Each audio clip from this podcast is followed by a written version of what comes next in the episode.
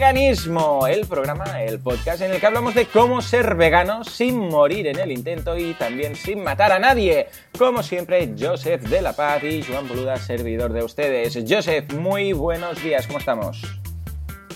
Muy bien, eh, buenos días Joan, buenos días a todo el mundo. ¿Qué tal? Muy bien, la verdad es que una vez más, un domingo de estos que me siento extraño hablando contigo porque sé que es lunes en Israel y me siento un poco mal por ti, pero como tú decías la semana pasada, pero no hay problema porque ya empiezas el lunes contento, ¿no? Porque empezar con este podcast siempre es un motivo de alegría. Contento, claro, claro, contento hablando contigo así temprano por la mañana y eh, dirigiéndome a todos los oyentes del programa veganismo, así que muy contento, con mucha energía y hoy con más energía que nunca porque, bueno, como sabes, pues eh, este último fin de semana he participado en el, congreso vegano que ha habido aquí y, bueno, ha sido una pasada y prácticamente... ¿Cuántas ediciones, se han montado ya? ¿Cuántas ediciones? Mira, esta es la tercera edición del Congreso. Eh, yo estuve también, el primer año no estuve, estuve el segundo año. Eh, y el primer, las dos primeras ediciones fueron, el Congreso fue un, fue un día, digamos, fue, bueno, medio día, digamos, eh, unas ocho horas aproximadamente. Y hoy ha sido el primer año que se ha doblado, digamos. O sea, empezó ya el jueves mediodía y, continuó el viernes otro mediodía. O sea, se ha doblado el programa. Muy bien. A nivel de conferenciantes y tal. Ah, eh, ¿Dices cuántas ediciones? Perdón, ¿tres? ¿Dos? ¿Tres? Esa ha sido la tercera. Esa ha sido la tercera, sí, la tercera y es la, primera vez que se ha doblado. Ha habido... Eso ha pasado en Tel Aviv, ha sido en... Eh, bueno, fue el, viernes, el jueves y el viernes. Y ha sido en un. Eh, además lo hicieron en una, en una sala de congresos en, un, eh, en el sur de Tel Aviv, en un barrio así, un poco, que es un barrio que está lleno de inmigrantes y tal, un, poco, un poco surrealista también. Sí, muy, muy interesante. Un mm. poco como, o sea, no, no ha sido. No como en la sala del Palacio de Congresos y tal, digamos, en Barcelona, como si fueran al barrio más pobre, más eh, desfavorecido, y ahí han ido. Y ahí ha sido todo. y estaba, bueno, a nivel organizativo perfecto eh, unas participantes, ha habido como unos 400 o casi 500, no sé ah, exactamente el número, pero mucha, mucha gente ha estado ahí eh, en los dos días, en cada, en cada uno de los días. Podríamos decir que es un poco el, congreso de, podríamos decir así, madre o de referencia en cuanto a estos temas, al menos en Israel. Eh, sí, sí, Sí, sí, en Israel definitivamente. Sí, sí, definitivamente. Quiero decir, en el mundo, bueno, hay eh, conferencias y congresos de, del eh, Animal Rights Movement, en Estados Unidos es muy fuerte, en el Mundial que se hace en Luxemburgo. Eso es un, un, pelín diferente, sí, eh, pero es referencia porque aunque hay otros eventos, este en primer lugar está abierto a todo el público, quiero decir, a, veganos por supuesto, pero cualquier activista, cualquier persona va, no solamente el que tiene un, un puesto en una ONG o lo que sea. Eh, es bastante grande para que mucha gente pueda venir. Y bueno, y además, eh, bueno, los objetivos de, este congreso son, eh, son bueno, yo diría que en primer lugar se plantean, el, antes que nada, fortalecer, ¿no? Fortalecer una vez al año, dar como una inyección de, vitamina, de, de, energía, de adrenalina, de inspiración eh, crear comunidad, ¿no? Como, como, se dice en Cataluña, fe país, un poco crear esa sensación de que, bueno, la gente que está durante todo el año bregando y tal, se siente muy en casa. Esto mucha gente lo decía, que, que, era un gusto poder hablar en familia y tal, ¿no? De verdad, en los paneles y en los talleres que había, la gente lo recalcaba mucho. Luego eh, todas las ONGs eh, afuera de la sala de, reuniones y tal estaba, había puestos de todas las ONGs que había así por haber. Y entonces se reclutaban activistas para proyectos puntuales, para general, para no sé qué, había mucha, mucha actividad para reclutar.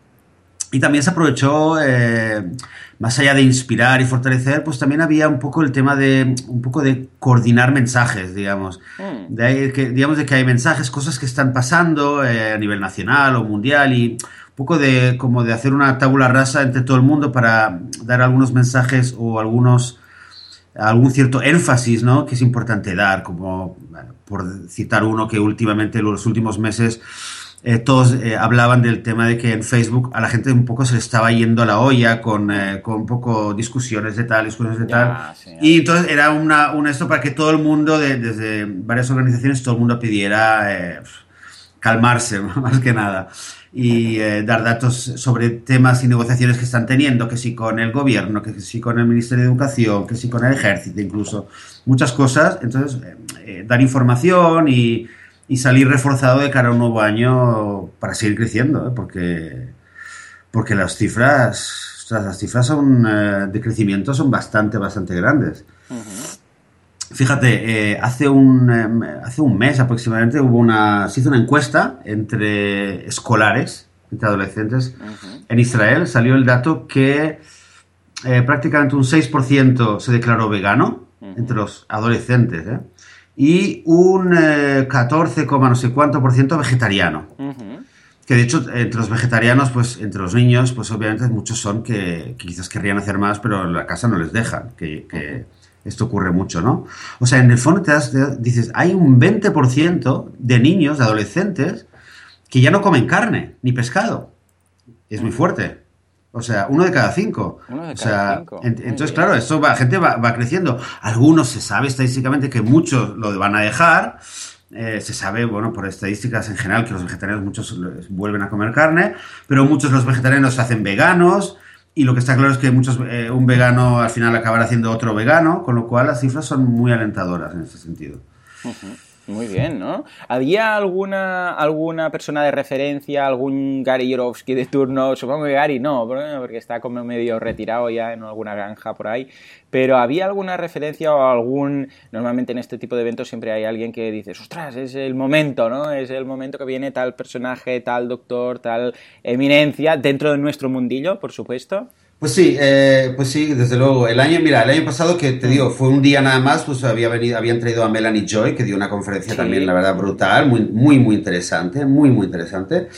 Este año, eh, claro, habían dos tardes y yo no sé qué fue primero, el huevo o la gallina, pero, eh, pero el caso es que trajeron a dos, dos personas de muy gran calibre. Trajeron en la primera tarde, el jueves por la noche, habló Philip Wallen, que es un hombre quizás que suena menos, hmm. pero Philip Wallen es un, eh, es un señor australiano, es filántropo. El, señor era vicepresidente de Citibank. Hmm. Y en el año 90, eh, o sea, era un, era un, un tycoon, un, hombre muy, muy, muy millonario. Y en el año 90, a raíz de una visita en un matadero de, un, de, un, eh, de la empresa de un cliente, fue a visitar un matadero hmm. y y él, bueno, nos contó en la conferencia y también en, varios vídeos que hay en YouTube también lo cuenta. Él, él, estaba en el matadero y oía los, oía los gritos de, de los animales que estaban matando. Hmm. Y entonces, eh, él, cuenta que, que esos... Eh, o sea, que los gritos, que él ya, los, él ya lo había oído antes, los, hmm. gritos de la, los gritos de muerte. Y lo había oído cuando su padre, que tenía cáncer, eh, estaba, estaba agonizando. Entonces, claro, esto, esto a él le, hizo un, le dio un vuelco total, le dio un vuelco total eh, su, su, manera de ver el mundo y a partir de ahí decidió, decidió hacerse vegetariano y dejar de comer carne, ¿no? A raíz de esta visita en el matadero.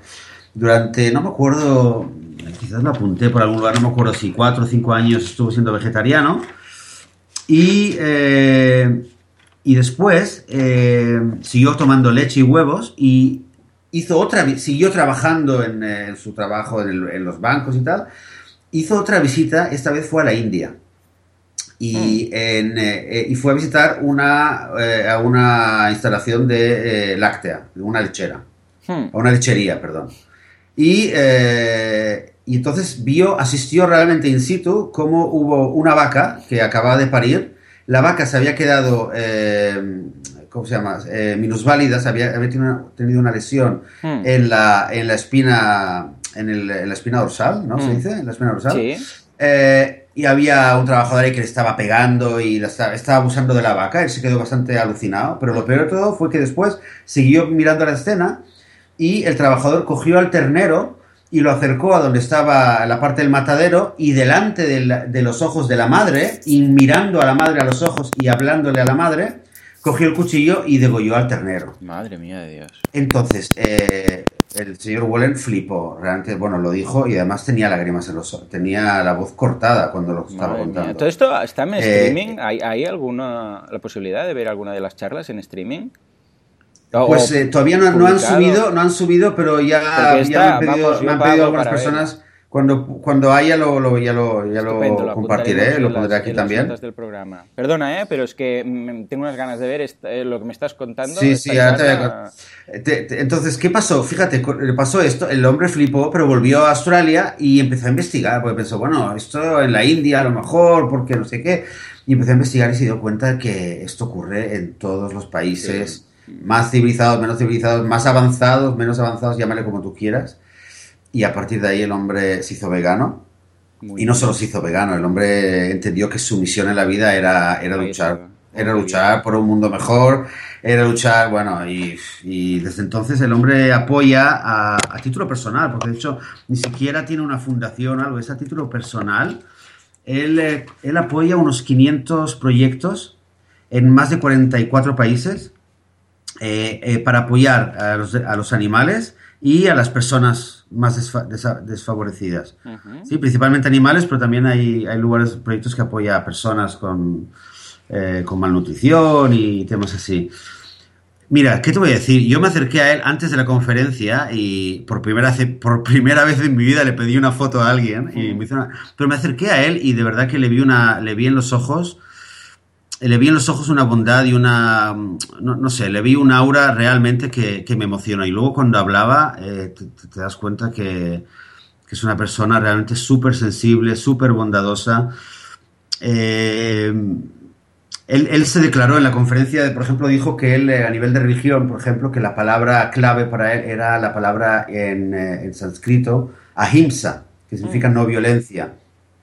Entonces él dijo, yo me declaro, yo soy, mi religión es esta. Yo soy ahimsan, yo I am an ahimsan, hmm. ¿no? O sea, esa es mi, religión, digamos, ese es mi credo, ¿no? Eh, habló también, él también, por ejemplo, habló del tema de que se puede ser activista vegano y se puede ser violento y agresivo y recalcó la importancia de, un activismo eh, vegano que no sea que no sea que no sea violento, o sea, que sea firme. Él tiene barcos, él tiene barcos en el eh, barcos en, los océanos en, en, 24 horas al día que están vigilando y eh, saboteando a barcos de caza. Fíjate. Mm.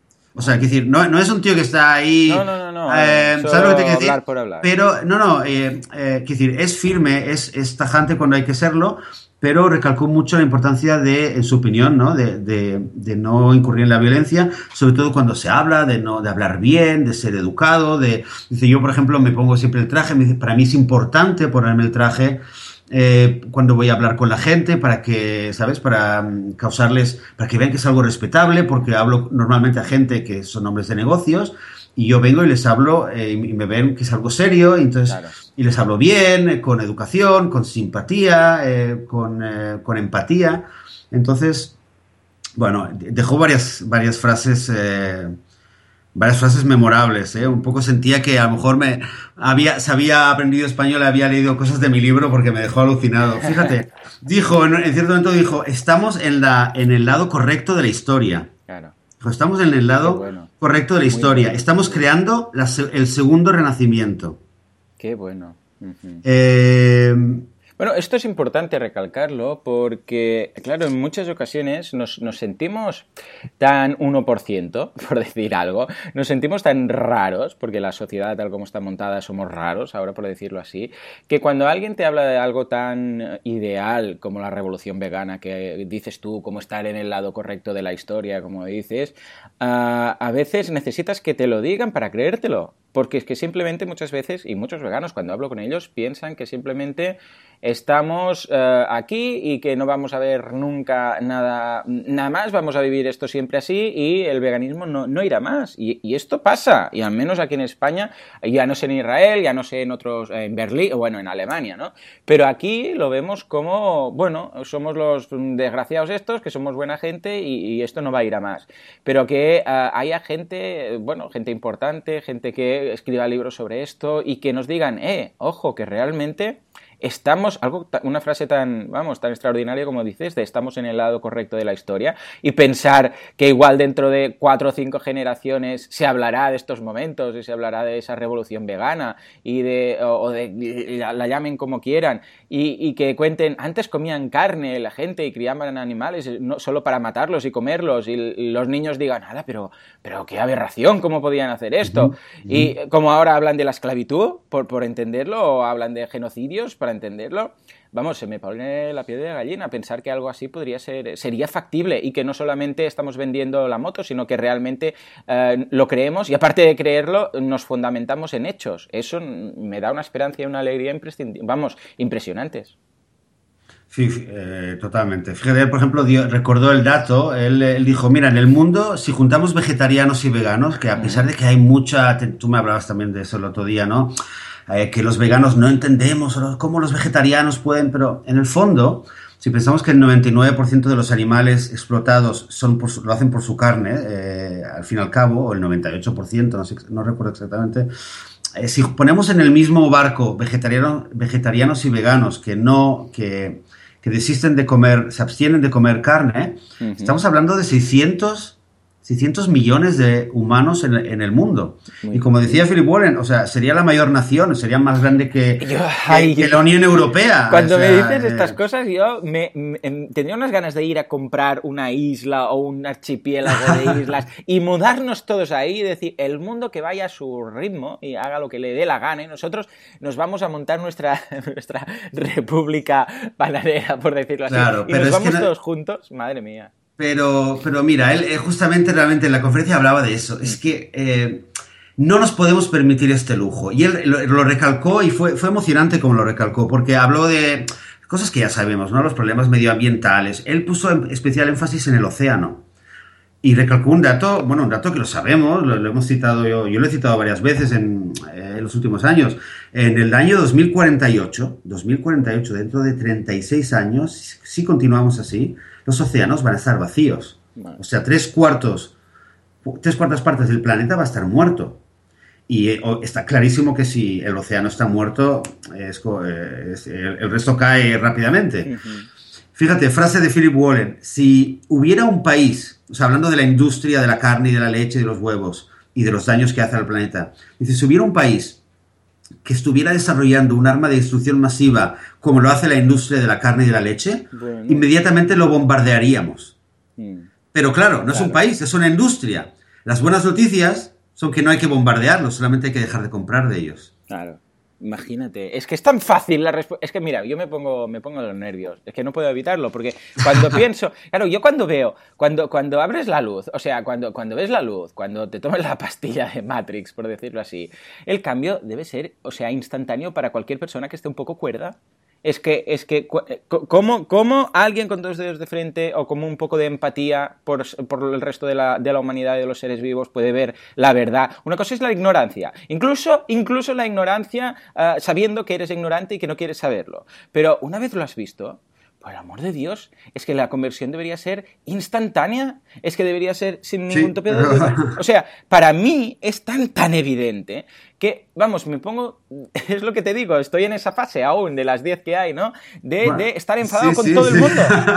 De decir, pero que no lo veis lo que estamos haciendo, que no veis lo que estamos haciendo los animales al, planeta, es que, que no, nadie lo ve. Por el amor de Dios, es que me pongo, me pongo de los nervios, no puedo, no puedo. Entonces, claro, algo que se arreglaría tan fácil como simplemente, como dices tú, dejar de comprar, ya está, solo tenemos que dejar de comprar. Y ves que con una solución tan fácil, si quieres, si quieres, porque no me vengan con que, ay, es que yo el queso, mira, ¿Eh? Por el amor de Dios. O sea, ¿tú has visto el queso a cambio de la destrucción del océano? ¿El queso a cambio de, la, de, matar a, millones de animales? ¿El queso a, a, cambio de estas barbaridades? ¿En serio? ¿El queso? ¿Tanto quieres el queso? Es que, mira, cada vez me cuesta más, cada vez me cuesta más ser, ah, ah, aceptar todo esto, que lo hago, ¿eh? Pero pienso, si ahora a mí me dieran rienda suelta, si ahora ya tuviera un minuto para decirle lo que pienso a esta persona y después hacer un control Z, deshacer y desahogarme, para no perder las amistades, por decirlo así.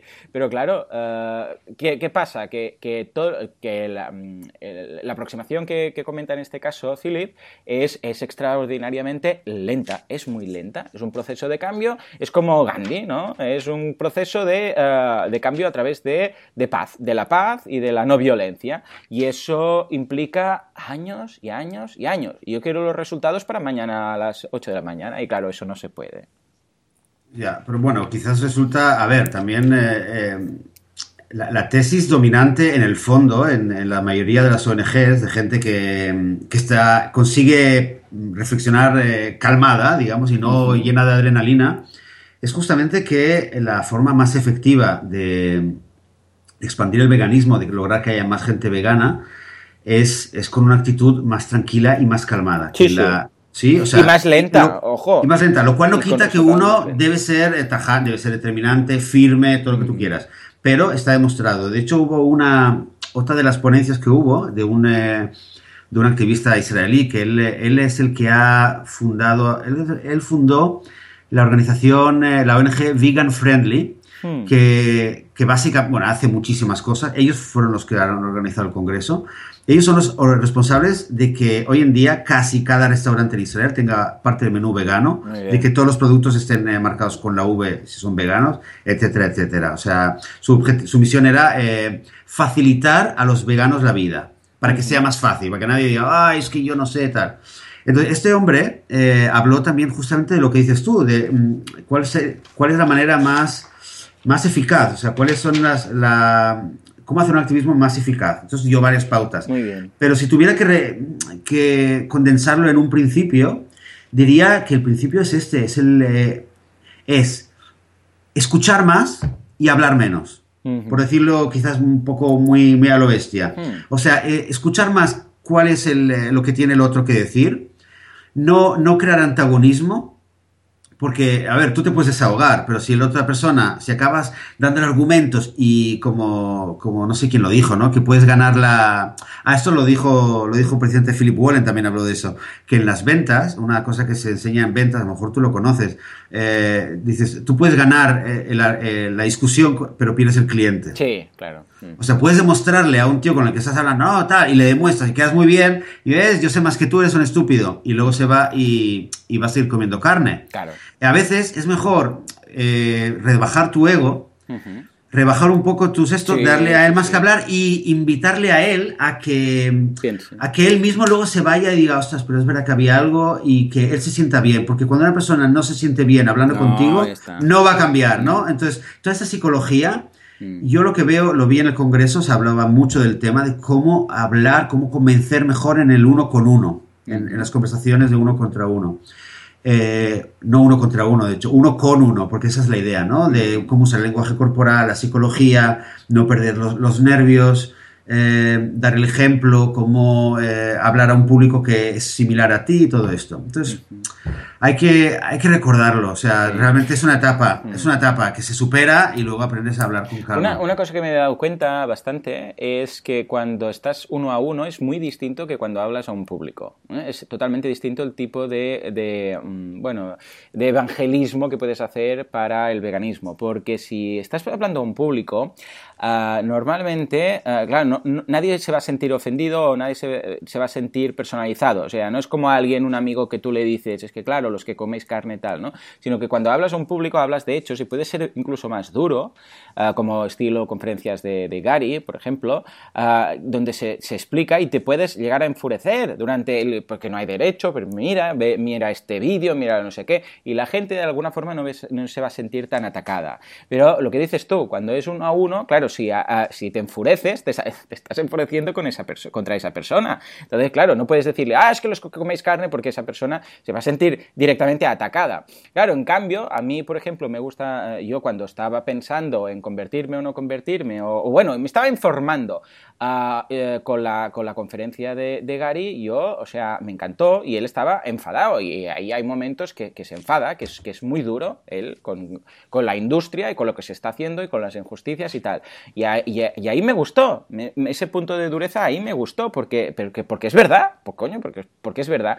Pero también es cierto que que si eso hubiera sido un, debate de uno a uno, como dices tú, claro, igual también te sientes más atacado, decir, oh, bueno, bueno, déjame, yo qué sé, ¿sabes? Eh, o sea, que en ese sentido también es, es cierto. Si, si yo, por ejemplo, eh, la gente que he convertido en veganos, que, que de momento son dos, mi mujer y un amigo mío, que, que empezó con vegetariano y ahora ya estaba quitando el, el, huevo y el queso, que era el último que le quedaba, ha sido a través de, evidentemente, de, la cordialidad, de la información, de hablar, de, de seguir siendo amigos, etcétera. Y son los, los que me consta que hemos convertido, ¿no? Que he convertido. Y ojalá a través del podcast convirtamos a muchos más, ¿no? Pero fíjate una vez más que el podcast es información, no atacamos a nadie y simplemente es damos datos y damos información acerca de, de, la realidad que hay y de cómo ser vegano sin morir en el intento, claro. Efectivamente, sí, y dar, y dar también herramientas a los que ya son veganos y quieren, eh, se preguntan a veces, ostras, bueno, como me pasó a mí en el último programa, ¿no? Con los familiares, que a mí, te digo, soy consciente de que hay que ir con calma en esta labor de difundir el veganismo, pero a veces uno la, uno la pierde y, normal también. Sí, sí. Y sobre todo con la, familia. Como decíamos la, semana pasada. Lo peor, exacto. Muy bien. Uh, pinta muy bien el Congreso. ¿Algún otro, aparte del hombre más fuerte del mundo ese, que tenías algún otro, algún otro que vale, que ah, este, este os tengo que contar. No, hubo, hubo más. A ver, hubo, hubo hubo algunos famosos que dieron, eh, es que había de todo, había un cómico que, que hace, eh, plan, 10 minutos de, stand-up cómico ah, sobre veganos. Ah, qué bueno. Había un cantante que hizo una canción, bueno, eh, en plan sobre, un poco cínica y tal, sobre el, cómo, bueno, el hecho de matar a los que no hablan como nosotros y tal. Mucho en plan canción protesta. Había... Había, había, muchos periodistas famosos que en los últimos años se han, hecho, se han hecho veganos y hubo un panel de periodistas, ¿no? Eh, que quizás justamente ahí una de las conclusiones era que quizá valía la pena de cara al año próximo, quizás invitar también a, periodistas no veganos, intentar abrir un poco el Congreso, ¿no? Eh, fue una idea que surgió y que se debatió un poco.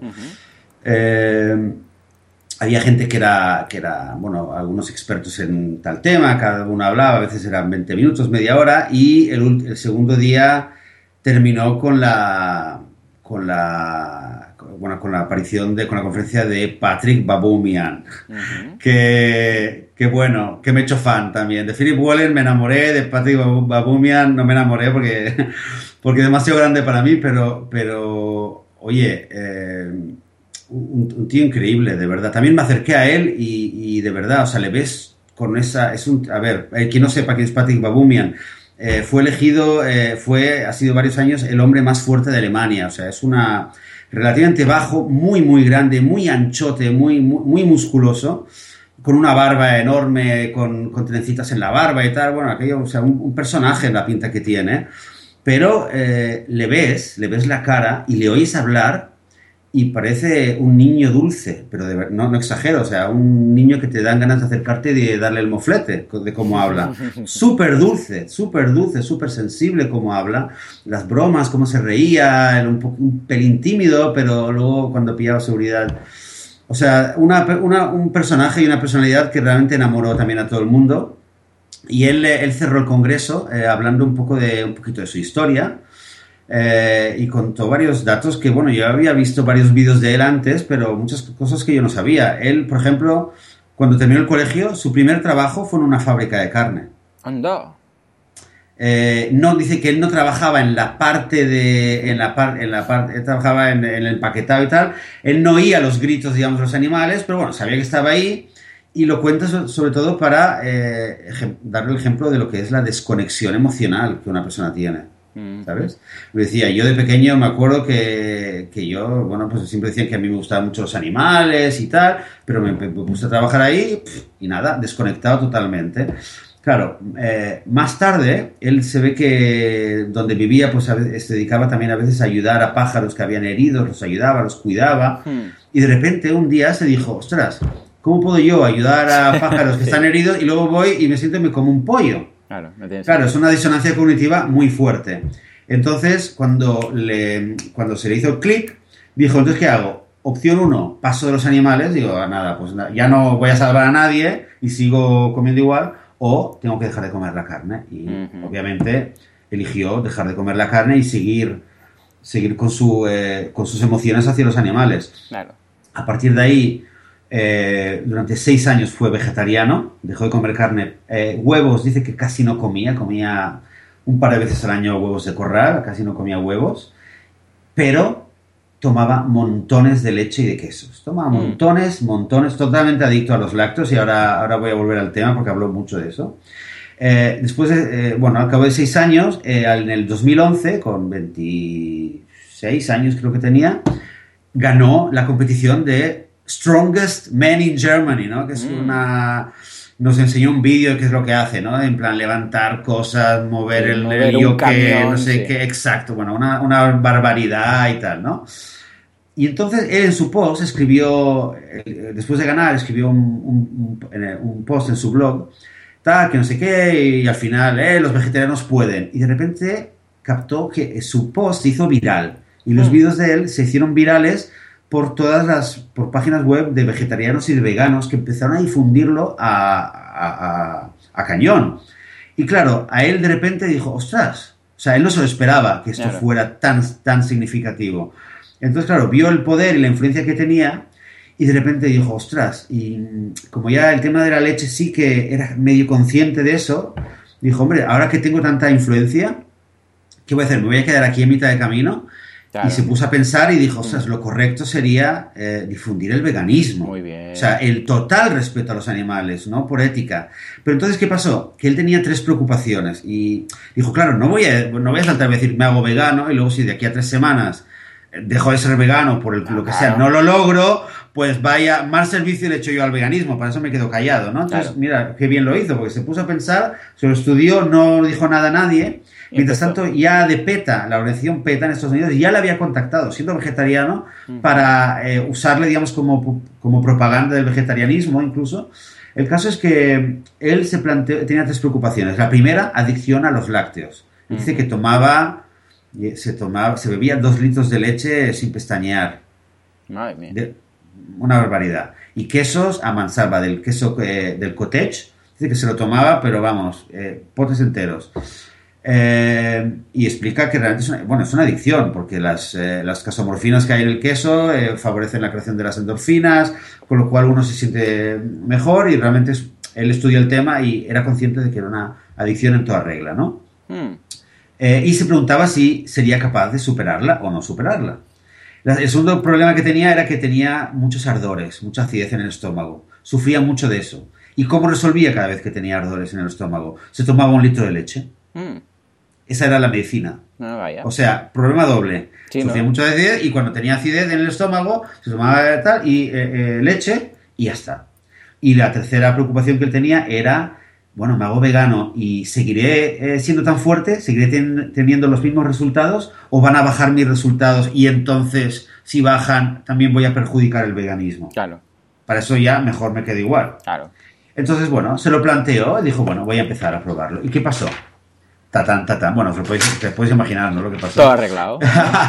Todo arreglado. La adicción, eh, tras unas cuantas semanas, fue, bueno, eh, obviamente el hombre más fuerte de, Alemania no solamente es fuerte en músculo, también es fuerte en cuestión de, voluntad. Mm. Eh, el hombre se lo propuso y en cuestión de varias semanas se le fue totalmente las ganas de, queso y la adicción fue superada, totalmente, ¿no? Se superó. Eso fue lo fácil. Los ardores, eh, interesante, después de tres días de ardores mm. y del, miedo que él tenía de sufrir ardores, eh, se quitó totalmente. Y entonces entendió que la leche que él tomaba cada vez era lo que le fomentaba el siguiente ardor. Y él lo compara como una hoguera. Dice, tú tienes una hoguera, ¿no? Y quieres apagar la hoguera. Y para taparla le pones una tabla de madera enorme. La tapas momentáneamente, pero mientras tanto por abajo sale el fuego y de repente, zaca, te sale una llama aún más grande que la llama. Entonces, ¿qué haces? Otra tabla de madera y así continuamente. Claro. Tres días y se acabaron los ardores. Muy bien. Y el tercer, la tercera preocupación, los resultados atléticos eh, bueno, entonces él explicó temas de, biología, de, la acidez del cuerpo y el metabolismo.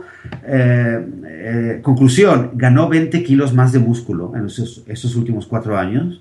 Hmm. y rompió cuatro récords mundiales más. Madre mía de Dios. Cuatro récords más. Y está trabajando ahora en otro más. Que nos contó que está las próximas semanas este, se está preparando para romper un quinto récord mundial. Eh, con lo cual mejoró aún más los resultados. La gente que decía, no, pero bueno, tú ganaste los músculos eh, antes y tal. No, no, no. Ha ganado 20 kilos más de músculo. De 130 ha pasado a 150 y no es grasa. Te lo digo yo que no es grasa. Y, eh, y lo que es realmente muy bonito verlo y emocionante es que el hombre se dedica a se dedica, bueno, aparte de entrenar, eh, se dedica a, dar conferencias y a ir hablando por todas partes y solamente con su propia presencia a demostrar eh, que una dieta vegana, eh, o sea, que no, que no hay, no hay excusa de salud, digamos, para no, no, adoptar el veganismo. Muy bien. Eso es, lo, es el, el, bonito mensaje que, que, tiene él, ¿no? Genial, madre mía, muy bien, muy bien. Escucha, este congreso daría no, sé, se nos ha pasado ya el tiempo, pero este congreso daría para muchas cosas.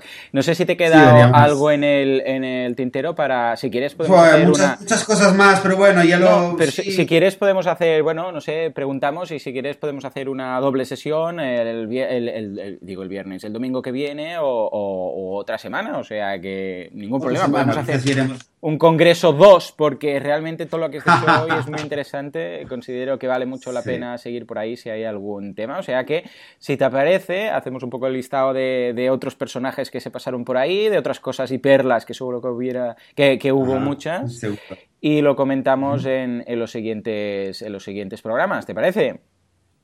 Me parece genial. Me parece genial. y si no hacemos un congreso virtual aquí en Ah, pues también, también. Y bueno, de, y de, todas de todos modos intentaremos conseguir esos vídeos a la que salgan y los colocaremos en, las notas del programa. Perfecto. Muy bien, señores, pues, pues nada, hasta aquí el, programa de hoy, este congreso al cual me hubiera encantado asistir. Igual el año que viene tengo que hacer un pensamiento y decir, mira, ¿sabes qué? Casi que, casi que me voy a acercar porque pinta, pinta genial y espero que realmente pueda optar a esos vídeos. En fin, señores ya lo sabéis, las notas del programa, todo en veganismo.org, echad un vistazo, estamos ahí, podéis ver y después también en iTunes, o sea que echad un vistazo y si queréis ayudarnos, pues ya lo sabéis, una valoración de 5 estrellas para nosotros es, vamos, eh, el mejor de los regalos que nos podéis hacer en estos momentos, ¿de acuerdo? Para dar a conocer el podcast. Señores, nos escuchamos el domingo que viene, una vez más, sin matar a nadie y sin morir en el intento. Hasta entonces, muy buenos días.